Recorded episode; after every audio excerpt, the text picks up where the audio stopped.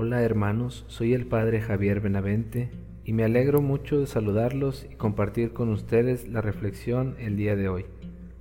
En el Evangelio según San Mateo, Jesús nos invita a ser hombres y mujeres congruentes, es decir, ser hombres y mujeres de palabra, que hablan de Dios y realizan la voluntad de Dios.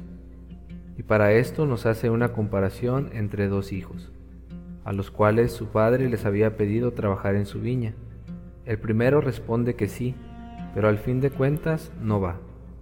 El segundo responde, no quiero ir, pero se arrepiente y va.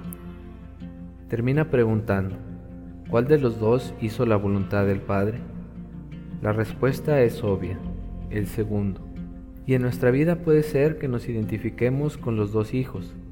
Puede que hayamos pasado por momentos en los que nos hemos prometido y le hemos prometido a Dios dar grandes pasos en nuestro proceso de conversión, promesa que después de un tiempo no hemos cumplido del todo.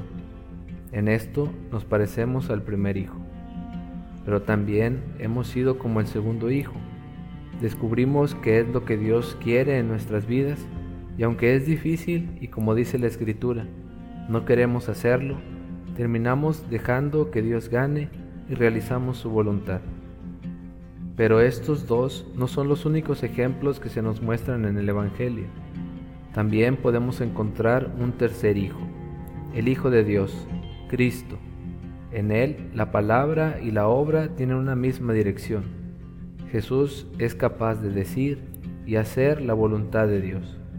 Y esta es la invitación, a ser como Cristo, más bien a ser Cristo, pues solo en Él y con su gracia podemos ser congruentes en nuestras palabras y nuestras obras.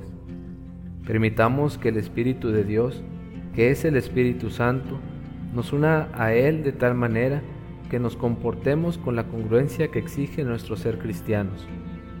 Como cada día y especialmente hoy, los invitamos a buscar a algún amigo o amiga con quien hace mucho que no platican y compartir con él o ella la esperanza y la alegría que solo podemos encontrar en Dios.